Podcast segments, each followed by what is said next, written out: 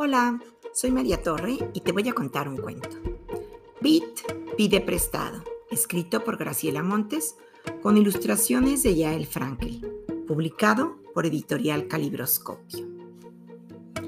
El ratoncito Pete se levantó bien temprano, subió al techo de su casa, miró al cielo y dijo, Hoy es un buen día para pedir prestado. Y salió a gritar por el camino. Pido harina, pido harina. Yo tengo harina blanca y fina, dijo el conejo, y le dio a Pete una taza llena. Pido azúcar, pido azúcar, gritaba Pete por el camino.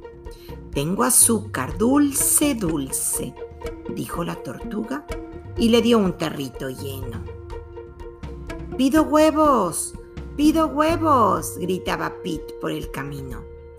Tengo cuatro huevos listos y brillantes, dijo la ratoncita Pata, y se los dio a Pete en una canasta.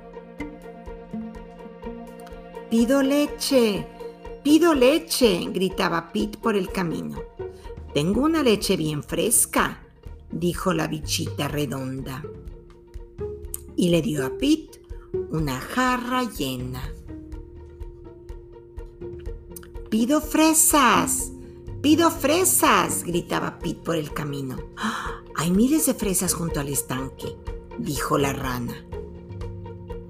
Y ayudó a Pete a juntar como ochenta.